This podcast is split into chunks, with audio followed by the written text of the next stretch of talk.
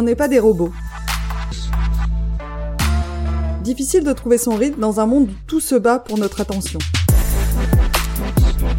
Et dans notre job où tout est urgent et doit être fait dans la minute. Doit-on choisir entre un boulot qui nous stimule, où on se voit progresser et qui nous rémunère bien, ou un rythme qui nous convient et nous permet vraiment de profiter du reste de notre vie à côté? La vérité, c'est qu'on n'est pas des robots. On ne peut pas faire toujours plus, toujours plus vite, toujours aussi bien, sans que ça craque. Je vous dis donc bienvenue sur ce podcast qui observe, comprend, questionne et challenge nos modes de vie et nos modes de travail. Pour progressivement nous réapproprier notre temps, notre énergie, notre attention, et réussir à les mettre sur ce qui compte vraiment. Pour nous et pour le monde. Je suis Carole Mézia, votre hôte, et je vous souhaite une bonne écoute. Donc, bienvenue dans cette nouvelle interview de On n'est pas des robots, où je reçois aujourd'hui Raaf Arfouche pour parler de notre rapport au travail actuel, euh, de comment il s'est construit, euh, des biais qu'il peut avoir et de comment œuvrer pour euh, un rapport au travail que je pourrais appeler de plus sain. Raph, tu es l'auteur du livre Overbooké, euh, qui est un, des euh, rares livres que j'ai lu euh, deux fois, ou trois fois même pour certaines parties, tellement j'ai trouvé que tu expliquais, ce que tu expliquais faisait sens et me permettait à moi de combler des dissonances ou des questionnements que j'arrivais pas à combler jusqu'alors dans mon questionnement sur notre rapport au travail aujourd'hui. du coup, si vous vous questionnez, si vous nous écoutez et que vous vous questionnez sur vos manières de travailler, sur si vous comprenez pas pourquoi euh, vous atteignez sans, cesse vos limites, euh, que vous êtes sans cesse peut-être à la limite du burn-out ou euh, voilà, pourquoi vous n'arrivez pas à faire autrement aussi, alors que a priori vous faites tout bien ou alors que vous savez ce que vous devriez faire, je vous conseille vraiment ce livre parce que je le trouve à la fois profond et simple et il permet de questionner nos croyances les plus ancrées sur notre rapport au travail. C'est de là que tout part pour moi. Donc Raph, je te remercie mille fois d'avoir accepté d'être là aujourd'hui pour revenir sur ces sujets qui sont euh, essentiels et sur lesquels moi-même je sens que j'ai encore besoin de piqûres de rappel ou de me re-questionner euh, pour aller encore plus loin. Donc euh, merci, merci beaucoup de m'honorer de, de ta présence et de, tes, de ton savoir. Ben, merci pour cette belle introduction. Je suis ravie d'être ici avec vous. Alors, pour entrer dans le vif du sujet, bah, j'ai envie de te demander un peu quelle a été ta démarche, euh, d'où est venue l'envie d'écrire sur ce sujet? Bah pour moi, euh, ce trajet a commencé avec une expérience assez euh, personnelle ce qui était que avant que j'écris ce livre, je, ben, je suis toujours euh, entrepreneuse, je faisais des, des interventions, j'avais écrit des autres livres et surtout j'étais une personne qui croyait vraiment dans la culture du, du hustle, du surtravail. Je croyais, je j'étais euh, j'étais une personne qui, qui vraiment a, a, voulu de tout faire tout le temps, 24 heures. J'étais fière de mon agenda qui était euh, overbooké. J'étais fière euh, quand j'étais fatiguée. J'étais fière de pouvoir dire aux gens, ah oui, ben j'étais dans, dans 13 vols dans les dernières euh, euh, semaines et demie. Oui, j'ai pas dormi. Oui, j'ai tellement de projets. Et tout ça, j'avais au début, j'avais reçu des récompenses. Donc, j'avais reçu des, bons projets, euh, des, bonnes opportunités. Et tout un coup, un jour, je me suis trouvée, euh, je commençais à être de plus en plus fatiguée. Bah, maintenant, c'est c'est pas vraiment un grand mystère, mais à l'époque, c'était un mystère de pourquoi, qu'est-ce qui m'est arrivé. Mais clairement, si on dort pas, si on travaille sans arrêt, il va avoir des conséquences de santé.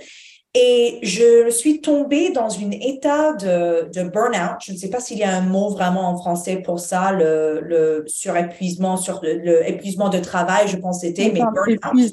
épuisement professionnel, on dit. mais on, on emploie beaucoup burn-out.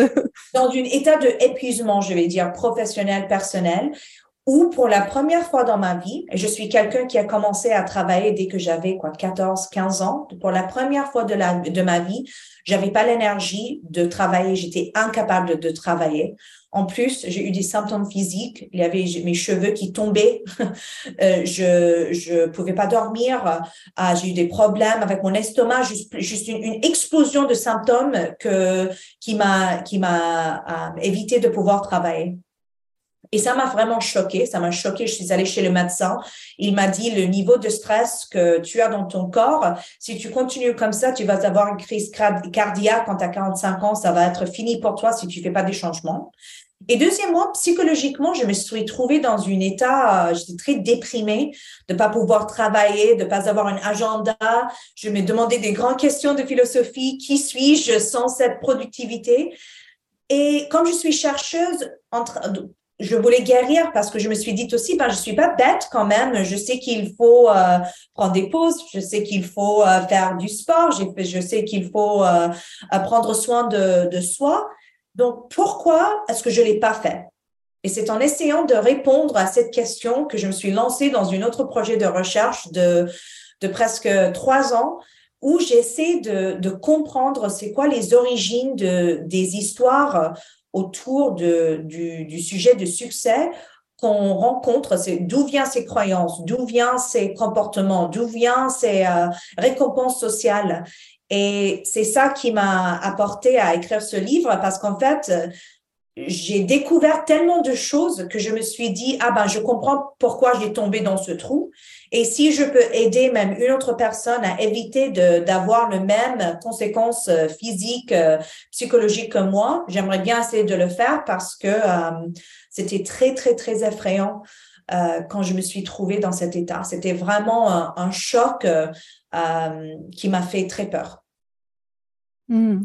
Si on rentre un peu plus dans les détails, combien de temps ça a duré cette période Enfin, comment ça s'est euh, passé en fait euh, cette période où tu surtravaillais ça a duré combien de temps? Combien de temps t'as mis Enfin, est-ce que tu as eu ce qu'on appelle le mur de l'épuisement professionnel ou est-ce que tu l'as quand même vécu progressivement? Et ensuite, combien de temps t'as mis pour pour te, enfin, pour te rétablir et commencer ces recherches?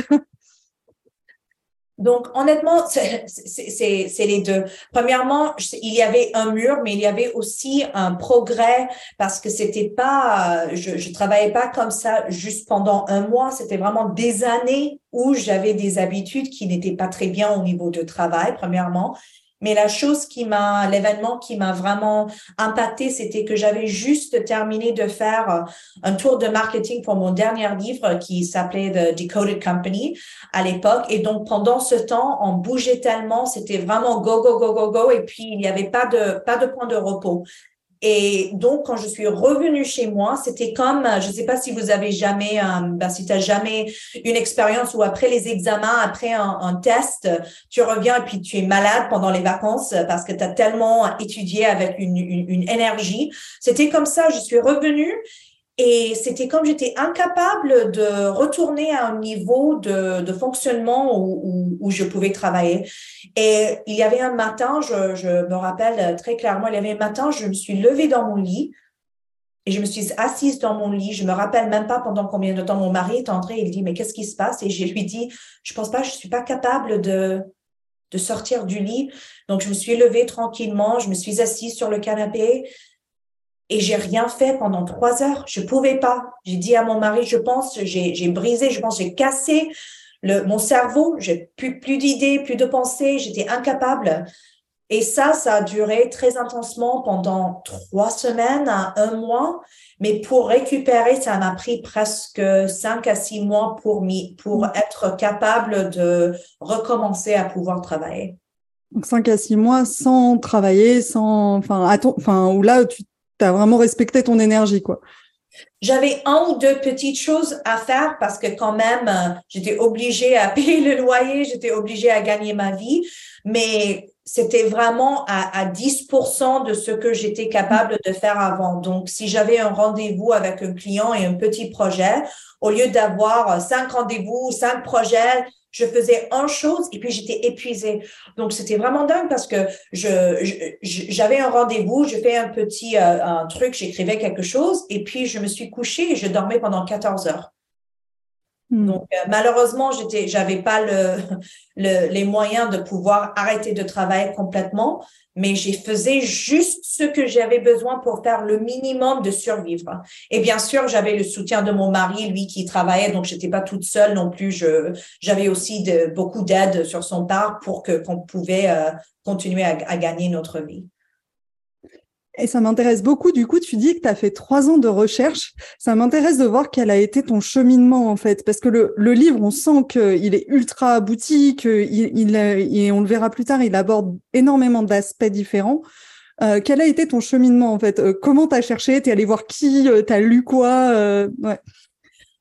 Ben, c'était vraiment drôle parce que ce processus d'écrire ce livre, j'ai aussi fait très différemment que les autres. Avec tous les autres livres, je prépare toujours un, un squelette, je pense que ça s'appelle en mmh. français, un, un outline squelette. Donc, je, je prépare toujours le, le, plan de recherche avant de même commencer. Et j'ai tout ça très bien cadré. Et ce livre, j'avais rien. Je, je, commençais vraiment avec pourquoi. Donc, je me suis lancée au début dans une, une centaine de différentes directions. C'était juste des questions. Hein. D'où venait cette non-productivité? Ça, quand est-ce qu'on a commencé de l'utiliser? Pourquoi est-ce qu'on l'utilise? D'où venait cette idée de, hustle culture? D'où venait cette, idée de surtravail? Um, pourquoi est-ce que psychologiquement les gens, ils sachent que que, ils savent qu'ils devraient faire des choses pour prendre soin d'eux-mêmes, mais ils ne font pas? Donc, au niveau du cerveau, qu'est-ce qui se passe? Euh, qu'est-ce qui se passe dans le cerveau? Comment est-ce que la créativité se développe dans le cerveau? D'où viennent ces histoires culturelles? Donc, j'ai vraiment commencé comme j'étais une, ben, c'était, comme j'étais une étudiante dans un sujet où j'avais aucune idée de qu'est-ce qui se passe. Et ça a commencé dans des, dans des différentes directions. Et éventuellement, après des mois, j'ai commencé à, à, retrouver des thèmes qui, qui continuaient de, de, de, sortir. Il y avait des thèmes qui étaient présents dans n'importe quelle question que je demandais. Et après, j'ai dit, OK, j'ai compris. C'est une, la raison que c'est une question tellement complexe, c'est que ça impacte tout. Il y a un niveau personnel, il y a un niveau de notre culte culturel, il y a un, un niveau euh, physique. Et donc, on, on peut pas trouver une solution, il y a plusieurs portes et on, devait essayer de vraiment comprendre euh, tous les différents aspects. Donc, j'ai commencé avec moi-même et si on prend moi-même, j'ai commencé à me dire, OK, mais qui m'a raconté l'histoire du travail?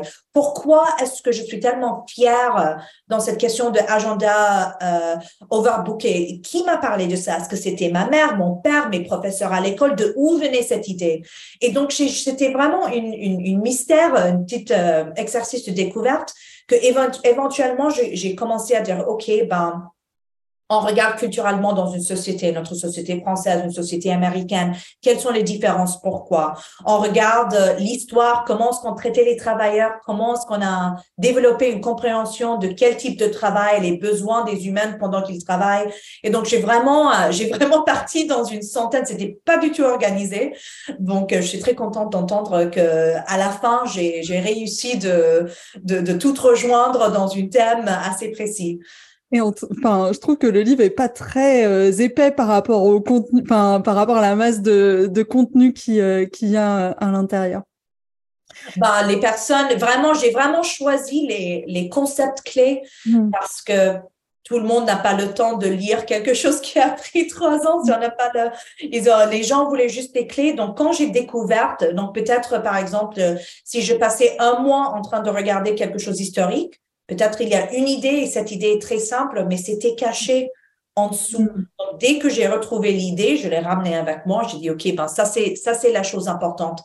J'ai lu des livres, j'ai fait des interviews, j'ai parlé avec des entrepreneurs et mm. j'ai pris les thèmes et les grandes idées qui, je pense, euh, auraient le plus grand impact sur mm. euh, la vie d'une personne normale comme moi qui voulait juste euh, créer, être créative sans, sans sacrifier euh, son santé, les, les amitiés, euh, la vie perso. Et quelles sont ces idées, du coup, les principales idées auxquelles tu es, es, arrivé ou les, les, principales clés de lecture ou euh, euh impact, enfin, choses qui impactent la manière dont on travaille et qui sont importantes pour pouvoir s'extraire de ça, euh, quelles sont-elles, du coup? Bah, Simplement, c'est que chaque personne a dans soi-même une histoire, un système de croyances qui a, a, été construit pendant son enfance. Donc, euh, notre culture, euh, notre famille, euh, le média qu'on a consommé, il y a des petits peu de différences entre clairement les, personnes. Mais chaque personne, si on, et peut-être je peux retourner la question vers toi et, te, et te demander, quand toi tu étais petite, comment est-ce que tes parents t'ont parlé du, des conditions nécessaires pour réussir dans la vie Qu'est-ce qu'ils t'ont dit quand tu étais toute petite? Ah, ils m'ont dit il faut bien travailler à l'école euh, pour avoir un bon travail euh, et pour être en sécurité. Et mmh. euh, après, en fait, ce qui est intéressant dans mon parcours et qui peut être et qui, qui crée un peu, je pense, enfin, qui a créé des prises de conscience, c'est que je pense que mon père et ma mère n'avaient pas la même histoire. Donc du coup, à un moment, ça crée des dissonances et ça fait réfléchir. Et je pense que c'est pour ça aujourd'hui, enfin là c'est l'histoire que je me raconte, mais que je suis un peu sensible à ces sujets et que je questionne beaucoup les choses parce que je me suis retrouvée dans des situations où j'avais euh, euh, un de mes deux parents qui me disait il faut bien travailler à l'école, il faut être en sécurité, il faut avoir un emploi stable, etc. Et un de mes autres parents qui me disait euh, en fait on, s'en fout un peu de trop bien travailler à l'école. Ce qui est important c'est de faire des choses qui qui sont concrètes, qui sont dans la matière et, voilà. Et du coup à un moment j'ai dû réconcilier tout ça et, voilà. Mais c'est pas c'est pas évident parce que même avec ça j'ai mis 30 ans à à me vraiment me poser les questions. Avant, euh, j'ai suivi quand même le chemin euh, qui était porté par la majorité, qui était euh, fais tes études, euh, fais des études et après tu verras quoi. Mais c'est ça, et c'était vraiment cette idée de, de, de l'effort. Donc, c'était juste pas mm. travailler pour avoir un, un, un, job ou un travail stable, c'était vraiment qu'on doit faire l'effort. On doit faire son mieux, on doit tout donner. Et pour moi, par exemple, mon parcours, mes parents étaient des immigrantes de Syrie qui ont immigré au Canada dans les années 90. Et pour euh, beaucoup des immigrants, l'histoire est assez claire. On doit travailler sans arrêt pour survivre.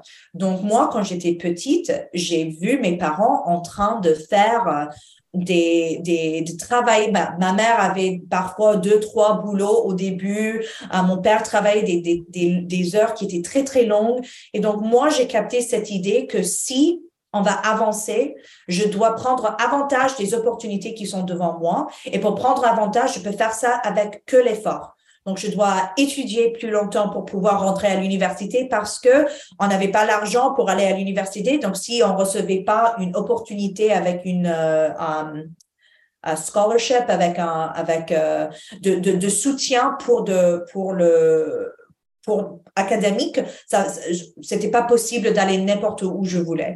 Donc, c'était vraiment cette histoire de, je devais travailler sans arrêt parce que si je travaille pas, je vais pas capter ces opportunités et je vais pas survivre.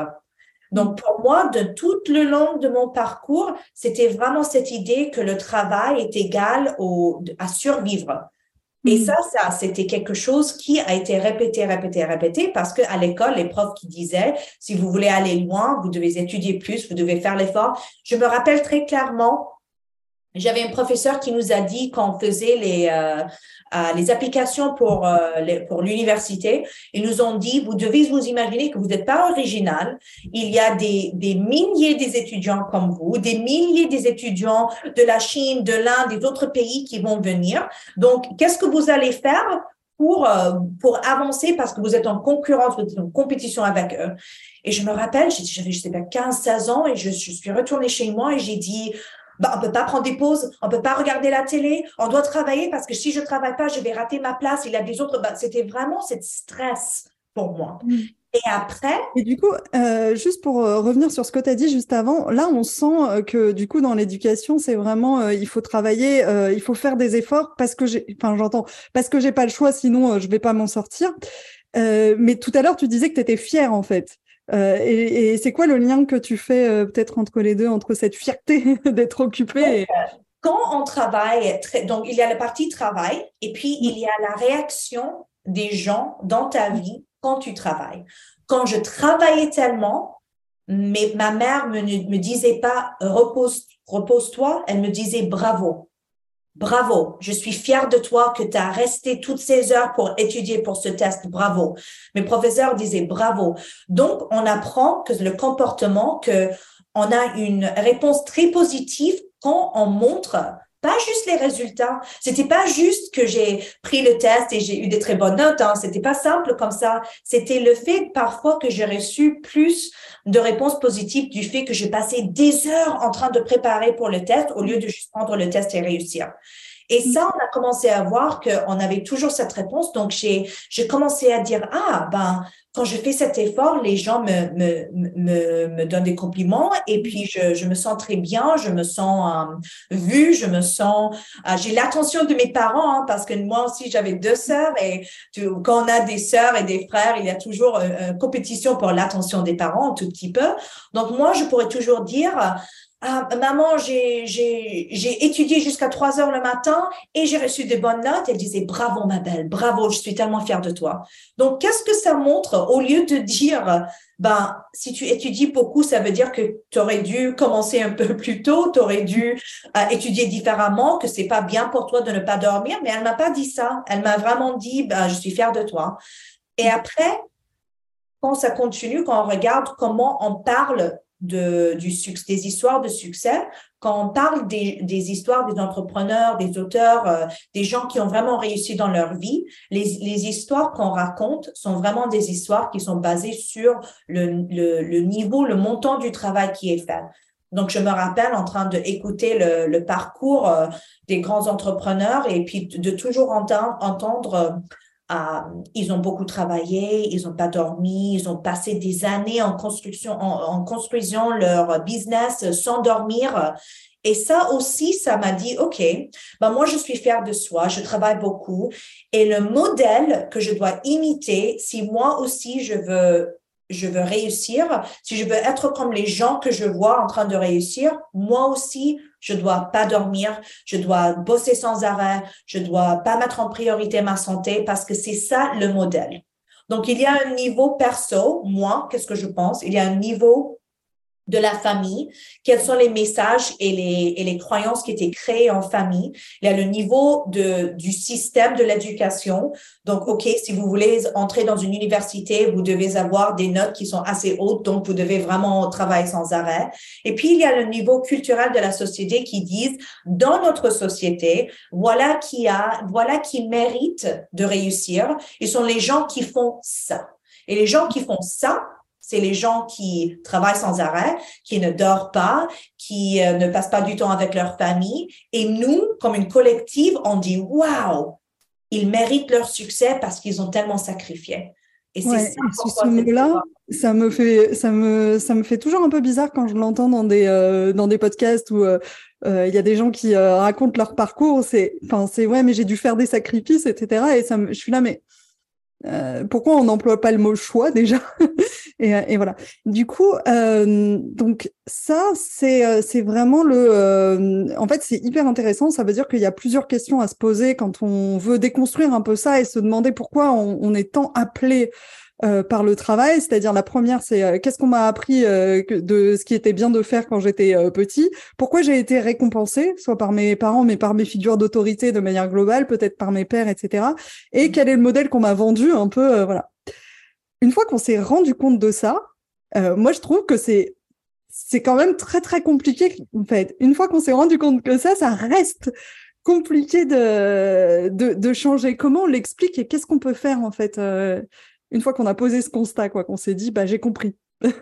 c'est vraiment dur et c'est vraiment euh, un processus qui est un peu émotionnel parce qu'en fait, on se rend compte que nous sommes parfois dans la minorité des gens qui, ont cette, qui font cette découverte et, et que si on veut protéger notre santé, on doit s'agir en opposition d'un énorme système qui existe dans notre société. Parce que notre société a créé une, une obsession avec euh, notre identité professionnelle et on se voit ça partout. Dans le livre, je parlais par exemple de, de cette question, même en France, quand, quand je suis arrivée en France, ça m'a choqué un peu cette question. On demande, mais qu'est-ce que vous faites dans la vie? Et qu'est-ce que vous faites dans la vie. C'est le boulot et vraiment le, le, un peu le, le, le, chemin, le parcours qu'on utilise pour comprendre une personne. au Canada, c'est pas comme ça du coup? Enfin, toi, es, ah non, au Canada, c'était juste les mots en français. Au Canada, on, on demande What do you do? Qu'est-ce que, qu'est-ce que vous faites? Mais je trouve juste en France, ben, les Français, je trouve le français très poétique, mais donc, qu'est-ce que vous faites dans la vie? Je trouve que ça avait une, une puissance un peu différente de qu'est-ce que vous faites comme travail. Mm. Donc, euh, mais par, par opposé, je trouve aussi que la phrase euh, Qu'est-ce qui vous fera plaisir est aussi quelque chose que j'adore qu'on se demande en français parce que c'est vraiment une poésie de l'expérience humaine que était une des raisons que je voulais déménager ici, en fait. Mais bref. Euh, je, donc, je pense que c'était très dur pour moi parce que j'ai ben, j'ai passé une trentaine des années en train d'investir dans une identité professionnelle qui était liée à mon identité personnelle. Ça veut dire que quand je, je quand j'avais des réussis, quand je, je réussissais, c'était excellent et je me sentais comme une personne forte, une personne qui avait des valeurs. Mais quand je faisais quelque chose, je faisais une erreur, les choses ne marchaient pas, euh, j'avais une, une, une, une, faillite, c'est ça en français? Une, euh, Un échec. Un échec, j'avais une, une échec. Euh, ça veut dire que je disais pas, ah ben, Raph, tu as fait une erreur, il y a un échec, ça va. Je disais, toi, tu n'es pas une bonne personne. Donc, il y avait les liens entre le pro et le perso qui, a, qui, qui n'est pas naturel, qui n'est pas bien. Donc déjà, de juste de se dire que toute mon, mon identité professionnelle n'est pas une indication de mon valeur comme une personne. Et c'est vraiment drôle parce que c'est tellement dur, mais je te demande encore euh, une question. Ta meilleure amie, je veux que tu penses d'une personne que tu aimes beaucoup, beaucoup dans le monde. Partenaire, ami, enfant, je ne sais pas qui. Choisis une personne? Je choisis. OK. Donc, si cette personne a écrit un livre qui était euh, un succès global, ou si cette personne a écrit un livre qui n'a pas très bien marché, est-ce que ça va changer l'amour que tu as pour cette personne? Euh, pas du tout. On met pas du tout de conditions pour les autres, on en met pour soi. c'est ça, c'est ça. Mais ça, c'était tellement frustrant de, se rendre compte que je mettais des, attentes sur moi-même qui n'étaient pas, pas logiques. Moi, mes meilleurs amis, s'ils sont, euh, s'ils sont le, un patron de groupe ou s'ils sont pas, s'ils sont, s'ils réussissent, s'ils réussissent pas, ben pour moi, je les aime quand même. Mais pour moi-même, les standards étaient différents. Si je ne réussissais pas, j'étais, euh, je méritais pas mon succès, je méritais pas euh, le repos, je méritais pas euh, le calme. Donc, il y avait cette, cette histoire qui était un peu cruelle qu'on on, on, était en train de, de, de absorber. Donc, pour moi, la plus grande chose, c'est de dire la performance professionnelle n'est pas liée à ma relation avec moi-même, avec mon confiance en soi, mon valeur en soi, ou la confiance que j'ai de, en, en, tous les bénéfices que j'apporte dans le monde à ma famille, à les personnes qui sont importantes. Et si je meurs demain, les personnes, j'espère, vont pas dire, euh, ben, dommage, j'aurais dû écrire euh, plus de livres. Je pense vraiment qu'ils vont dire, j'espère qu'ils vont dire, ben, elle était une présence euh, de gentillesse dans ma vie, elle m'a soutenue, elle m'a aimée, elle était là pour moi. Mais dans ma tête, c'était complètement une histoire complètement différente et c'était cet espace entre ces deux réalités complètement opposées qui m'a, attiré à ce projet. Et j'imagine que ça s'est pas fait du jour euh, au lendemain, en fait, le fait de passer de l'un à l'autre. Euh, qu'est-ce que tu as mis en place euh, Et du coup, je pose vraiment ça pour les personnes qui nous écoutent. Qu'est-ce qu'elles peuvent mettre en place pour petit à petit, en fait, bah, peut-être euh, corréler leur identité à quelque chose d'autre. euh, ouais. Oui, donc ce que j'ai commencé à faire, et c'était vraiment drôle parce que quand j'étais dans cet état d'épuisement professionnel, je me suis rendu compte que je ne pouvais pas faire les activités avec lesquelles j'avais lié mon identité. Donc, quand on regarde la biographie de quelqu'un, ça dit euh, Raph Arfouche est une auteure, elle est une anthropologue numérique, elle est. Donc, donc tout un coup, je ne pouvais pas écrire, je ne pouvais pas faire de la recherche, je ne pouvais rien faire. Donc, Rahaf est. Point. Et ça, j'ai dit, ben, la question que je me suis demandé, c'est qui suis-je si je suis un, un, une ah. auteure, une écrivain qui ne pouvait pas écrire? Qui suis-je sans toutes ces actions professionnelles? Qui suis-je? Si, je suis une, écrivain? Et ce qui était intéressant, c'est que je me suis rendu compte que dès que j'étais très, très petite, je voulais toujours écrire des livres. Donc, il y a un moment où Raph comme personne et Raph comme écrivain étaient les mêmes choses. Donc, quand j'ai perdu ça, je me suis sentie très, je, me suis perdue complètement parce que j'ai dit, je, ben, je comprends pas qui suis-je sans cette capacité professionnelle. Donc après, j'étais obligée de dire, OK, ben, je peux pas écrire, je peux pas faire la recherche, je peux pas travailler. J'étais forcée de juste être euh, avec moi-même sans aucune action, aucune activité professionnelle. Et ça, j'étais déprimée pendant des semaines, mais éventuellement, j'ai réalisé, ah ben, mon mari, il m'aime encore, mes amis, ils m'aiment encore, ma famille, il m'aime encore, le, l'amour que j'avais tellement peur de perdre n'a pas disparu quand j'ai arrêté ces activités professionnelles. Donc, déjà, c'est juste de se dire, qu'est-ce que moi, j'apporte, qu'est-ce que je veux mon identité de, d'être? Et j'ai dit, moi, je vais être une personne qui est gentille, une personne qui est considérée, une personne qui est une bonne euh, sœur, une bonne euh, amie, une bonne. Je, veux, je veux, je veux que ça soit mon identité.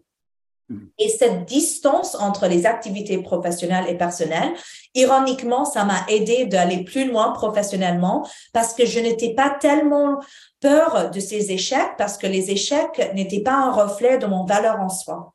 Mm. Donc, et, et donc, au niveau de, de, de conseils pratiques, quand je parlais avec les gens, je parlais plus du travail. Je demandais pas les gens sur leur travail, je parlais plus de leur travail. J'ai arrêté complètement de dire ah ben je suis tellement euh, overbooké. J'ai arrêté de de de parler des euh, des accomplissements euh, euh professionnels. Et ça, ça m'a aussi forcé de rencontrer des gens sur un autre niveau. Parce que mm. je demandais plus cette question, qu'est-ce que vous faites dans la vie? Je demandais, qu'est-ce qui vous fait plaisir? Qu'est-ce qui, qu'est-ce que vous aimez faire? Qu'est-ce que vous aimez le plus dans le monde? Qu'est-ce que, qui vous apporte le plus montant du joie? Et j'ai commencé à réaliser que c'était un choix que nous pouvons faire de rencontrer les gens comme êtres humains et pas comme euh, profil sur LinkedIn qui rencontre profil sur LinkedIn et puis ils s'entreparlent entre les deux. Mm. Et ça, c'est des petites étapes, mais ça crée des, vraiment des changements à profondeur. Et euh, il y a beaucoup de gens, en fait, je pose souvent cette question. En fait, c'est euh, du coup, je fais, je fais, euh, enfin, je suis coach et du coup, je coach vraiment sur ce rapport au travail pour un peu déconstruire et que chacun trouve un peu sa place là-dedans. Et en fait, je pose souvent cette question de, de, enfin voilà, comment, qu'est-ce que vous avez envie qu'on pense de vous, qu'on se souvienne de vous? C'est ce que tu dis. Moi, j'ai envie d'être perçue comme quelqu'un de, j'ai envie qu'on se dise, bah, elle apporte de la gentillesse, de la considération, etc. Parfois, je trouve que c'est très dur de lâcher en fait le truc professionnel. Il est tellement, tellement, tellement là, on se dit non mais j'ai quand même envie euh, qu'on se dise que je réussis bien professionnellement. C'est quoi les impacts de ça et, euh, est-ce que tu as des, euh, je sais pas, des, des, pensées différentes, des mises en perspective? Qu'est-ce que tu en penses de, de, ça? Dans mon expérience personnelle, mm. j'ai remarqué que tout le monde tout le monde veut la même chose dans cette vie. C'est ils veulent être aperçus, ils veulent être, je sais pas comment ça, se dit en français, um, they want to be seen. Ils veulent être mm. vus, mais vraiment vus comme une personne euh, euh, vue pour eux-mêmes. Mm. Et moi, je pense que à la base, on est toutes des petites enfants qui euh, ont été blessés à un moment ou un autre dans notre passé. Parce que quand on commence à demander des questions, donc, OK, tu veux encore euh, avoir une, une, bonne réussite professionnelle, on se demande pourquoi, pourquoi, pourquoi. Et on continue à demander, on continue à demander. Et éventuellement, si on suit le fil rouge, on trouve toujours que c'est parce que on veut prouver quelque chose, on veut prouver que nous, on a la valeur, que nous, on a une valeur en soi. Et si on demande, ben, d'où vient cette idée, il y a toujours une histoire. Les gens, ils pensent que les, les, les, les, les, traumatismes, les traumatismes, de, les traumatismes de l'enfant sont toujours des événements très, très choquants. Mais moi, dans ma recherche, ce que j'ai remarqué, c'est que tout le monde a cette expérience. Comme enfant, on va avoir une expérience par exemple, une prof qui te dit euh, euh, euh, ton dessin n'est pas joli, quelque chose, juste quelque chose qui te blesse. OK, quand tu es petit. Et parce que tu n'es pas adulte, parce que comme adulte, tu peux pas regarder logiquement et dire, OK, ben, je comprends que cette personne a une opinion qui, qui n'est pas le même opinion, même avis que moi, je comprends. Tu es une petite enfant, tu n'as pas la compétence logique de pouvoir comprendre pourquoi cette chose t'est arrivée. Donc, toi, tu es blessé. Et si tu es blessé et si tu prends pas le temps de gérer cette blessure, toi-même, avec un journal, avec, avec la thérapie, que je suis vraiment beaucoup fan d'avoir de soutien avec un coach. Si tu fais pas ça, ça veut dire que même quand tu es adulte et tu portes ton tenue professionnelle et tu vas à ton job et tu as une promotion et tu as un titre qui est super cool, qu'à la base, il y a un petit enfant à l'intérieur qui cherche toujours cette, euh, cette rassurance. Parce que moi, ce, je remarquais dans mon euh, parcours euh, professionnel et personnel, j'ai passé beaucoup de temps en train de me guérir moi-même, donc je parle vraiment d'expérience. C'est quand on a une confiance en soi, quand on, on, on, connecte avec cette petite enfant, ce, petit enfant, et on dit, OK, ben, je vais te donner les choses que tu n'as pas reçues il y a 30 ans de cette professeur qui était méchant, je ne sais pas quoi tu lâches, t'as pas besoin de, t'as pas besoin d'avoir euh, cette validation externe. T'as pas besoin. Tu es déjà tellement entouré avec euh, la confiance, l'amour. Et est-ce que c'est amusant de, de, de, bien réussir dans le travail? Bien sûr. Est-ce que moi, j'aime mon boulot? J'adore mon boulot. Est-ce que j'aime quand j'écris des choses que les gens, oui, j'adore. Mais la différence, c'est que si je réussis ou si je réussis pas, ça me chamboule pas je suis, je, j'ai la confiance que moi, ce que j'apporte dans le monde est beaucoup plus importante qu'un livre ou qu'un parcours professionnel. Ça me fait du bien à titre personnel d'entendre ça. Donc, euh, j'espère que ça fera le même effet sur les personnes parce que je sens en fait quand tu parles que j'ai encore beaucoup de chemin moi-même euh, à faire euh, là-dessus et je pense que le chemin il est enfin c'est toujours un, un, parcours quoi on n'est jamais arrivé complètement au bout mais mais euh, c'est hyper intéressant. Si on rentre un tout petit peu plus dans le concret de euh, comment on peut travailler mieux, vraiment dans le quotidien, en fait, tout ça, en fait, toutes ces croyances sur le travail, ça nous conduit à avoir des comportements qui sont biologiquement pas les plus, euh, qui respectent pas le plus notre cerveau, notre corps. du coup, peut-être quels sont les les plus gros, enfin les, les, plus gros problèmes, les plus gros comportements que vraiment on devrait arrêter? Qu'on a aujourd'hui qui sont les plus contre-productifs dans notre société ben, La plus grande euh, problème pour les travailleurs de savoir, et c'est vraiment ce où je me suis ciblée, donc je ne peux pas trop parler sur les gens qui travaillent dans des, mm. dans des usines, mais, on, des travailleurs de savoir, c'est qu'on a cette, euh, on a assumé qu'on peut travailler sans arrêt toute la journée. Donc, la, la plupart de personnes, quand ils rentrent au bureau, ils disent, OK, ben, je vais travailler de 9h à, à, 13h ou 9h à midi et puis de, de 14h à 18h ou je ne sais pas quoi. Mais il y a cette idée que pendant cette période de travail, on doit travailler sans arrêt. Et en fait, ce qu'on a, on a vu avec la recherche du cerveau en particulièrement, en particulier, c'était le fait que chaque, si on fait une tâche qui est très compliquée, une tâche qui euh, nous demande de se concentrer, de, de résoudre des problèmes, de, de, trouver des solutions, que si ça, ça a un taux de, de cognition qui est assez élevé, qu'on va avoir besoin d'une pause, que c'est pas possible de faire ce type de travail pendant des heures et des heures et des heures. En fait, la recherche dit qu'au maximum, c'est vraiment 90 minutes qu'on peut faire cette tâche. Et après, on a besoin d'une pause. Et une pause ne veut pas dire euh, cinq minutes ici, ça ne veut pas dire euh, qu'on va prendre un café, mais avec notre portable, on est sur les réseaux sociaux, on répond un message. Une pause, ça veut dire une vraie pause pour le cerveau, ce que j'appelle une pause de déstimulation, ou ça veut dire qu'on on, on laisse le cerveau se calmer.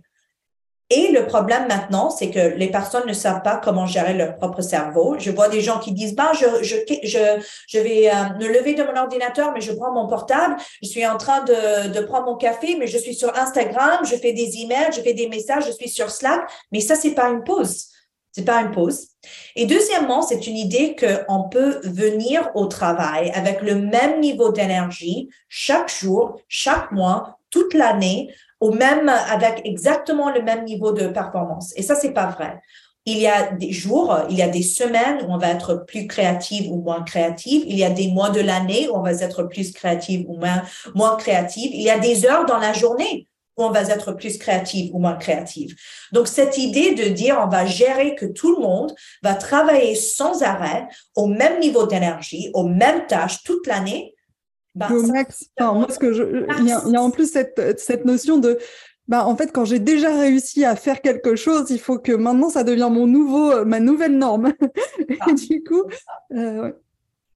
Donc ça, c'est la, la, le problème et c'est un problème qui est technologique parce qu'il y a des sociétés et des entreprises qui utilisent la technologie où, où euh, tout le monde doit euh, noter où ils, comment ils passent leur temps. Donc chaque minute de chaque journée, de chaque heure doit être notée dans ce système technologique.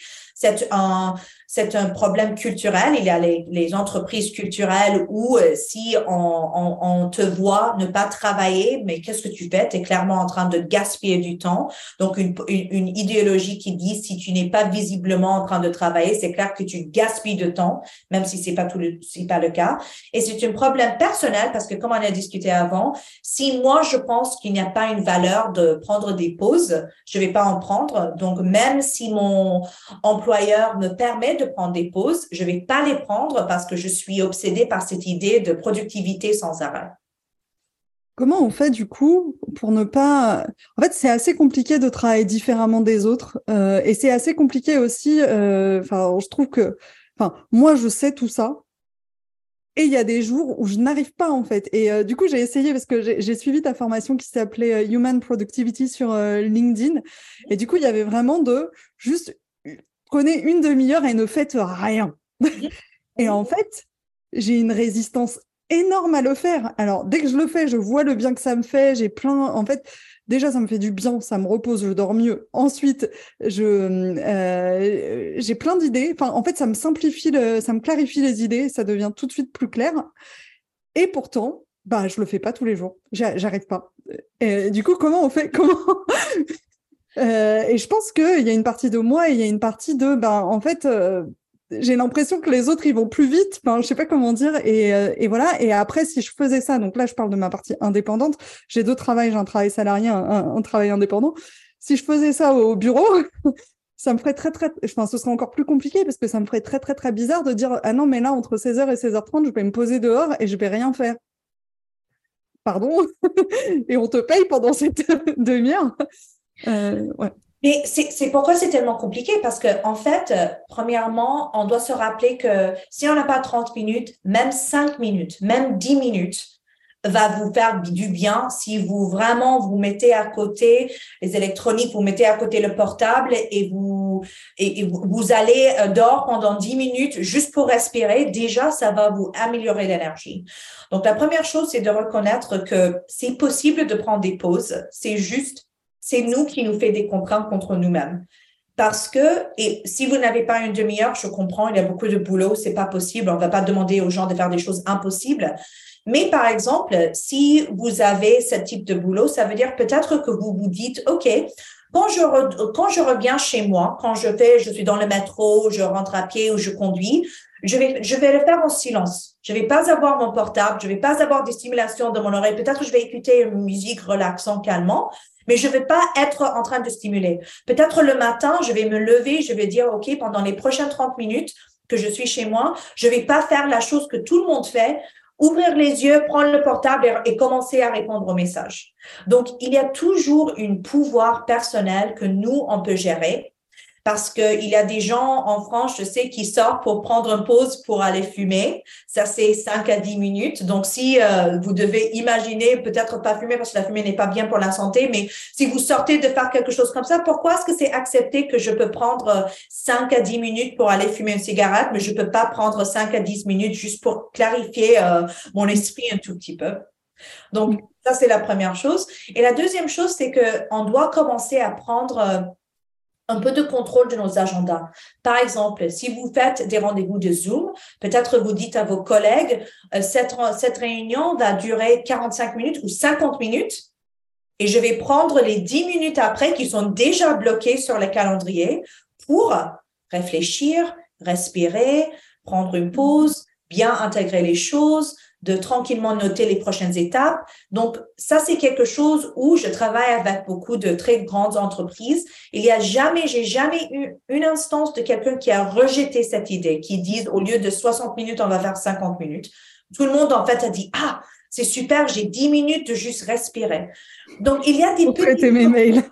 c'est ça. Donc, mais, mais si vous prenez ces 10 minutes et vous vous, vous, vous jetez dans votre euh, boîte à mail, ben, vous n'allez pas euh, profiter. Donc, c'est déjà cette attitude. Pour moi, ce qui m'a vraiment changé mon, mon comportement, c'est que je me suis dit, OK, j'ai beaucoup d'ambition, je veux faire beaucoup de, de, de choses, j'ai des grands projets, des grandes choses que je veux accomplir, et je comprends que si je veux accomplir ces choses, je dois me reposer. Le repos n'est pas une, une manque de temps, c'est pas une diversion. Le repos est essentiel parce que quand je me repose, je, je réussis plus après.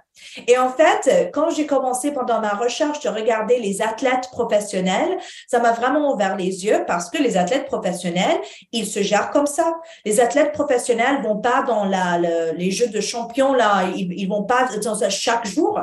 Il y a un jeu qu'ils sont en train de se préparer. Ils vont faire des, euh, des travaux euh, du sport, musculation, machin. Et en plus, ils disent, il y a des interviews avec Michael Jordan, par exemple, qui disent la journée de repos est assez important, est autant important que la journée de, du jeu où on, où on va, où on va aller jouer la compétition que si je me repose pas, je peux pas me forcer dans le dans le salle de sport et je ne peux pas euh, jouer mon mieux. Et quand j'ai vu ça, j'ai dit ah c'est ça le but. C'est c'est c'est que en termes de stratégie, le repos est une stratégie que je peux utiliser pour m'améliorer la qualité de vie, la qualité du travail, la qualité du timing, la qualité de performance. Donc moi, quand je me repose, je pense pas à les gens vont plus vite, je pense pas, oh, je suis pas en train de faire, je, je dis non, c'est un investissement dans mon performance. Et ça m'a vraiment aidé de, de la mettre en priorité. Hmm. Et c'est quoi un rythme de travail du coup euh, En fait, il y a une partie, il y a toute une partie dans ton livre où tu expliques que, euh, ben, en fait, ce, ce, côté, on va travailler toute la journée, on va suroptimiser le temps, etc. C'est beaucoup issu de l'ère euh, de la productivité industrielle où on faisait un travail manuel. Et du coup, je me demande, en fait, un rythme idéal pour quelqu'un, ou alors comment quelqu'un peut faire pour savoir quel serait le bon rythme pour lui, en fait, dans ses journées euh, de travail? Si c'est pas pour tout le monde pareil, en fait, euh, je me dis, c'est peut-être pas pour tout le monde pareil, je sais pas. Non, c'est pas, c'est pas pareil. Tu sais, euh, on a une, notre crève et créativité est, comme une, amie que, que on, dépend beaucoup sur cette amie on, se, on demande beaucoup de cet ami, mais on ne le connaît pas trop bien. Et il y a beaucoup de gens qui connaissent pas leur créativité. Ils ont jamais demandé, ils ont jamais fait des expérimentations, ils ont jamais euh, pris une pause pour se dire qu'est-ce que je connais sur ma système de travail? Donc, peut-être pour toi, tu es une personne qui te lève très tôt et c'est là les moments où toutes les idées viennent pour toi. Peut-être tu es une personne qui 30 minutes est la période idéale. 30 minutes dans le matin, tu vas être plus productive que deux heures dans l'après-midi. Donc, la première étape, c'est de comprendre que chaque personne a un rythme différent. Chaque personne a une, une période dans la journée où ils sont plus créatifs que l'autre, mais aussi une, une, une duration de temps euh, donc, quand tu as vu avec le Human Productivity Course sur LinkedIn, il y a chaque personne qui, il y a une personne qui peut-être peuvent se concentrer pendant 45 minutes et c'est le maximum. Il y a un autre qui se concentre sur pour 15 minutes et un autre qui se concentre pour 90 minutes. Il y a un qui est pas mieux que l'autre, c'est juste différent. Donc, la première chose, c'est de commencer à faire attention à soi. Quand tu te lèves le matin, quand, quand est-ce que tu as, quand est-ce que tu te sens le plus créatif? Quelle heure de la journée est-ce que tu es plein d'idées? Um, quelle période de temps est-ce que tu travailles? Et je conseille les clients souvent de prendre leur portable, de mettre un, timer de, et, euh, et, puis de, juste commencer à se à prendre um, soin et de faire attention. Parce que si tu fais ça pendant quelques semaines, tu vas clairement voir qu'il y a des, des, thèmes, il y a des, des, des patterns, euh, des, schémas, des schémas qui, qui se répètent, qui se retrouvent. Et dès que tu as ça, ben là, tu peux bien gérer ton calendrier. Mais mm. il y a aucun, il y a aucune valeur que moi je te dise, lave à 7 heures, travaille comme ça, fais ça pendant 7 montants de temps parce que ça n'a rien à voir si c'est pas lié à ton système. Mm. Et ça, c'est hyper intéressant, je trouve. Et je trouve que le télétravail permet de le faire plus. C'est-à-dire, on est un peu moins contraint par déjà par l'environnement physique et, tout. Et donc, c'est c'est vraiment top. alors, pour ouvrir un peu le, le, sujet, donc c'est des sujets euh, dont on parle euh, de plus en plus. J'ai l'impression qu'on progresse quand même beaucoup euh, sur ces sujets ces dernières années. Qu'est-ce que tu en penses, toi? Tu penses que, on va dans le bon sens? Est-ce que peut-être il y a des initiatives que tu as vues qui étaient vraiment top pour aller dans ce sens-là? Ben oui, ben en fait, je pense qu'on on, se tire dans les deux extrêmes. Sur un côté, il y a des gens qui se disent, ah, on va on veut plus travailler comme ça. On a vu euh, quiet quitting, on a vu des, grands changements, particulièrement avec les générations qui sont plus jeunes, qui disent euh, cette idée de, de passer ma vie en train de sacrifier mon santé, mon temps, ma vie perso n'est pas, je je veux pas avoir ça. Donc déjà, c'est très bien. Ce qui me donne beaucoup d'espoir, c'est tous les projets, les expérimentations qui étaient faites sur euh, la semaine de travail de quatre jours. Il y a ça se, les résultats positifs se reproduisent dans chaque marché qu'il essaie malgré le pays. Et ça, je trouve ça est, est incroyable de dire à Nouvelle-Zélande ou euh, euh, au Canada ou aux États-Unis ou en Irlande, que n'importe où, quand on donne des gens une jour de plus de repos, la productivité augmente, le bien-être augmente, le taux d'être satisfait au travail augmente, le taux d'engagement des travailleurs augmente. Donc, tout augmente. Et ça, je trouve ça super parce que, ben, tu sais, la, la journée de travail de cinq jours, nous, nous, nous l'avons aussi inventé dans la, dans le révolution industrielle. Il n'y a pas une loi de nature qui dit on est obligé d'avoir cinq jours de travail. Et en fait, euh, il y a des pays où, euh, assez récemment, ils, étaient, ils, avaient six jours de travail et un jour de repos. Donc, je pense que pour le, le travail qu'on fait, d'avoir quatre jours est excellent. Mais sur l'autre côté, on voit aussi qu'il y a des gens où, euh, parce que euh, des conditions économiques, euh, une manque de travail stable, il y a plein des autres de facteurs économiques qui leur poussent à travailler de plus en plus juste pour survivre. Et mm. ça, on voit ça aussi partout dans le monde. Donc, c'est vraiment une histoire de deux extrêmes qui continuent à se développer. Du coup, c'est intéressant. J'allais te poser cette question. c'est, super intéressant. Qu'est-ce que tu penses de la, la semaine de, de quatre jours? Donc, tu as répondu naturellement. Euh, c'est top. Euh, dans ton livre, euh, à la fin du livre, il y a, y tu ouvres sur des sujets qui sont pas forcément ultra, en tout cas, moi qui m'angoisse un peu parce que je pense qu'il y, a, une grosse partie euh, auquel je, je, crois dedans. Je vais citer deux phrases, euh, si tu veux bien, du livre et je veux bien que tu rebondisses dessus euh, pour, pour creuser. Du coup, la première, c'est Les bouleversements technologiques rendent inéluctables les pertes d'emplois massives. Nous devons commencer à réfléchir à une société post-travail. Donc ça, c'est la première. Et la deuxième, je pense qu'elle est dans la continuité, ça doit être dans le même chapitre d'ouverture, qui est alors que nous avons été habitués à imaginer une croissance infinie, nous n'allons pas tarder à en rencontrer les limites à nos dépens, avec l'augmentation de la population et euh, les dommages environnementaux. Nous devons créer des indicateurs économiques alternatifs plutôt euh, que de compter sur une croissance positive infinie. Quand je lis ces phrases, je me dis, ben, effectivement, et je me dis, mais on est loin de considérer ces sujets, vraiment. Après, c'est peut-être mon interprétation. J'ai pas l'impression que ce soit des sujets qu'on soit en train de traiter euh, au niveau de ce qu'ils sont, comme euh, enfin tous les sujets liés à l'environnement euh, d'ailleurs. Est-ce que tu peux revenir sur ces deux points et, et, et, voilà et pourquoi tu penses que ce sont des, des enjeux euh, majeurs? Donc, je vais commencer avec ton deuxième point sur mmh. l'environnement. Je pense que on a on est en train très lentement à changer notre comportement. Par exemple, en 2019, le gouvernement de Nouvelle-Zélande de Jacinda um, Ardern, du Premier ministre Ardern, elle a introduit une idée, elle a, oui, introduit une idée qui s'appelle l'économie du bien-être.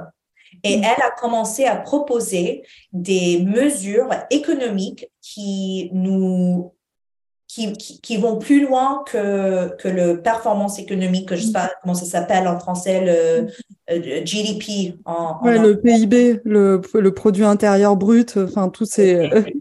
PIB. Voilà. J'aurais jamais capté ce mot. mais, donc, mais c'était super intéressant parce que euh, tu peux lire son plan sur Internet et elle mm. commence à demander des mesures en disant, elle a dit dans son, dans son document, le gouvernement a dit dans le document, la, la richesse, le, le, une montant financière n'est plus un reflet d'une euh, santé d'une société. Et ça, on commence, et donc c'était Nouvelle-Zélande en 2019. Le Canada a fait quelque chose, a introduit des mesures euh, euh, similaires en 2020.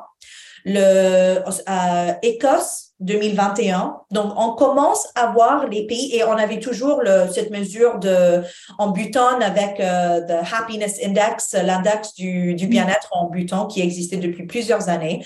Mais la Nouvelle-Zélande était vraiment une des premières économies euh, développées de dire on va commencer à mesurer des choses, des, des, des variables différentes.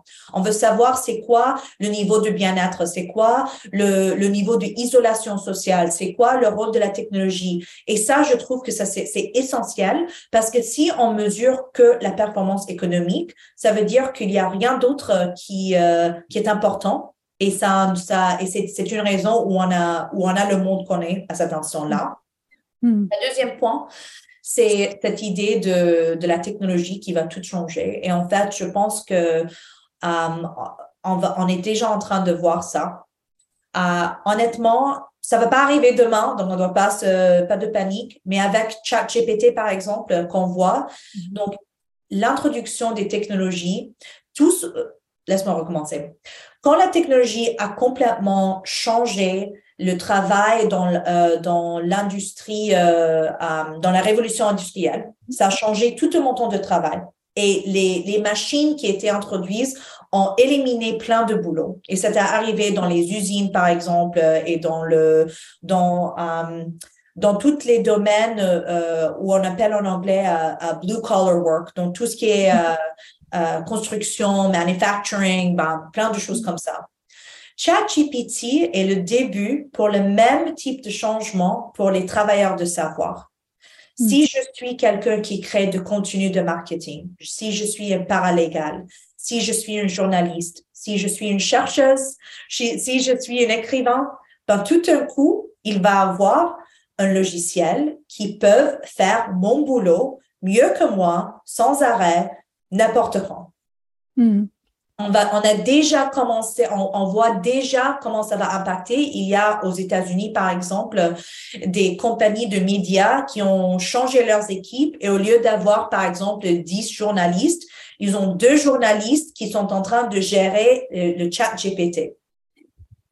Les paralégales, euh, il y a des technologies, des algorithmes qui écrivent des contrats légaux.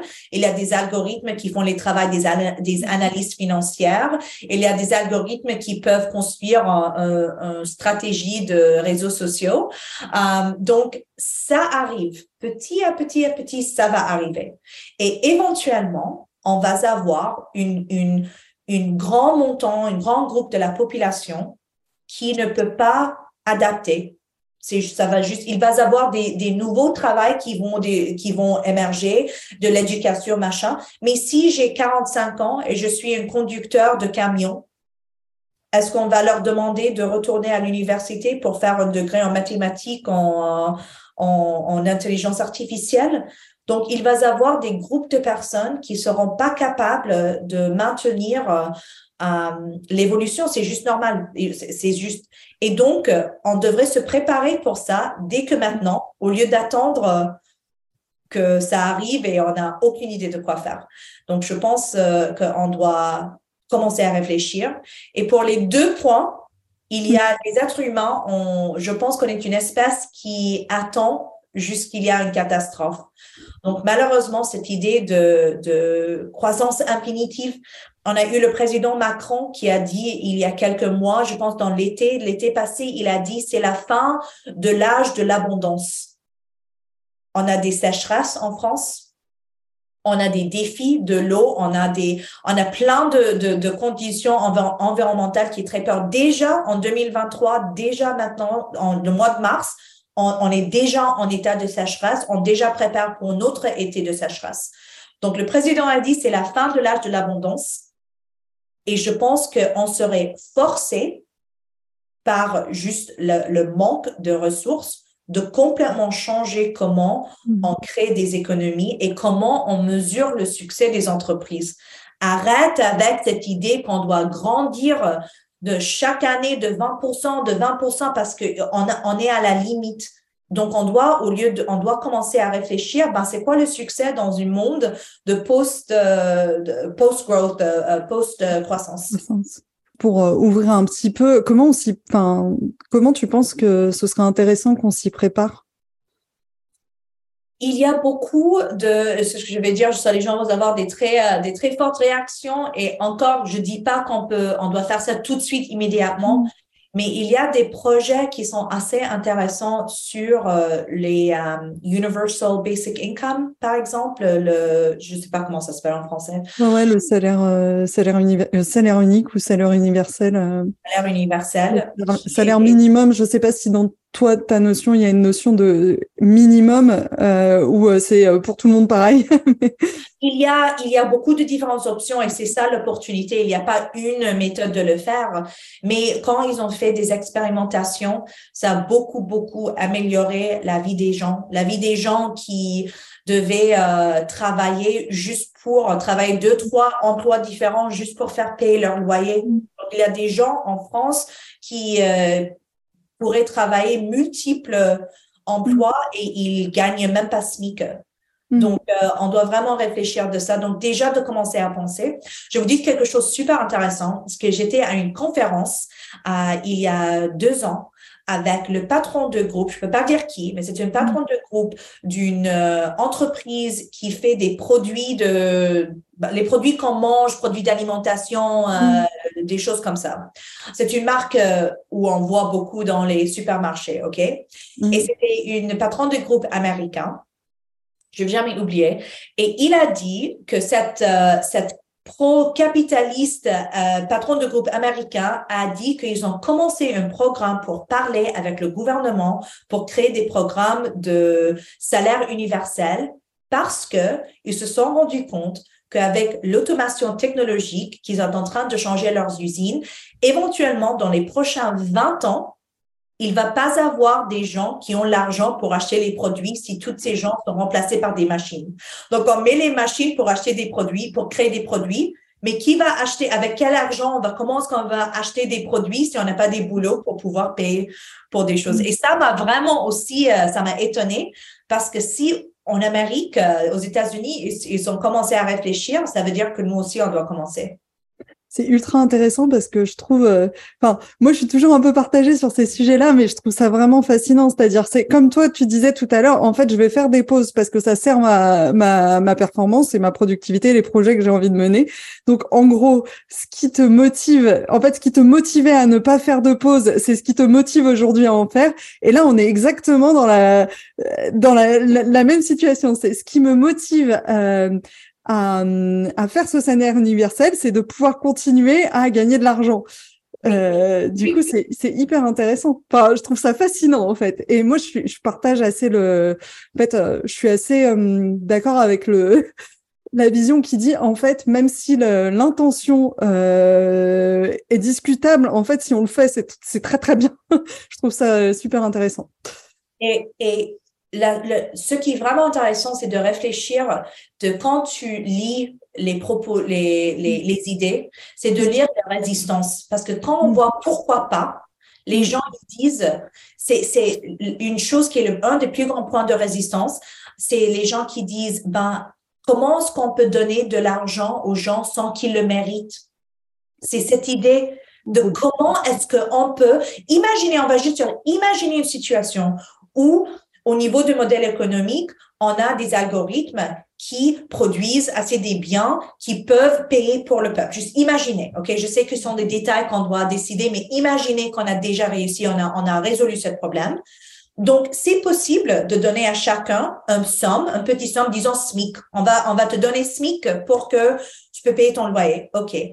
Il y a des gens qui vont dire l'idée que moi, je, que tu vas recevoir gratuitement, sans mériter, sans effort, une aide financière pour vivre, c'est contre les valeurs de notre pays. Et c'est ça où ça devient très intéressant parce que c'est le même. Bon, en France, c'est un peu différent parce qu'on a. Oui, ouais, mais je pense que, si, il y a quand même cette notion-là, il y a ce raisonnement, il y a, il y a ce côté, c'est pas juste euh, que je partage pas parce qu'en fait, enfin après, c'est des convictions, euh, vraiment, c'est des valeurs euh, personnelles. C'est chacun devrait avoir le droit de, de vivre euh, dignement euh, sans que euh, sans mériter. En fait on mérite de pouvoir se loger de pouvoir se nourrir avec des aliments qui vont pas nous bousiller la santé. Enfin bon mais ça c'est des convictions qui est presque culturelles et, et politiques quoi. Mais, mais quand ils font ces expérimentations que font les gens? C'est ça ce qui est intéressant. Que font les gens avec un peu plus de temps? Est-ce qu'il y a un pourcentage de, gens qui vont se mettre sur leur canapé à regarder Netflix toute la journée? Peut-être, peut-être, oui, peut-être un, deux, c'est leur choix.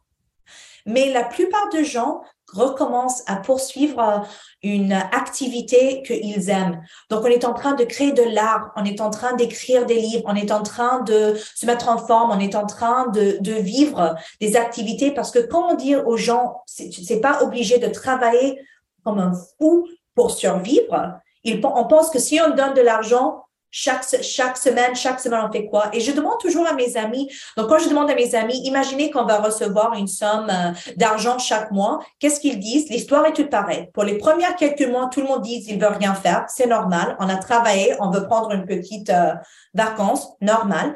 Mais éventuellement, chaque personne dit, ah bah j'aimerais bien commencer une boulangerie. Ah j'aimerais bien euh, faire un studio d'art. J'aimerais bien aller voyager. J'aimerais bien. Bah, bah, quand on, laisse les gens, les gens, on n'est pas fait pour euh, rester à l'intérieur et rien faire. On est des, on est des gens créatifs, on est des gens qui ont des rêves, des espoirs, qui veulent euh, une curiosité. Et on est en train de les mettre dans des petites boîtes économiques parce qu'on peut même pas imaginer l'idée de recevoir un bénéfice financier sans le mériter. Parce que pour nous, pour mériter, c'est le travail, c'est l'effort, c'est le sacrifier. Hmm. Super intéressant. Alors, je vais amener le podcast à sa fin avec quelques petites questions.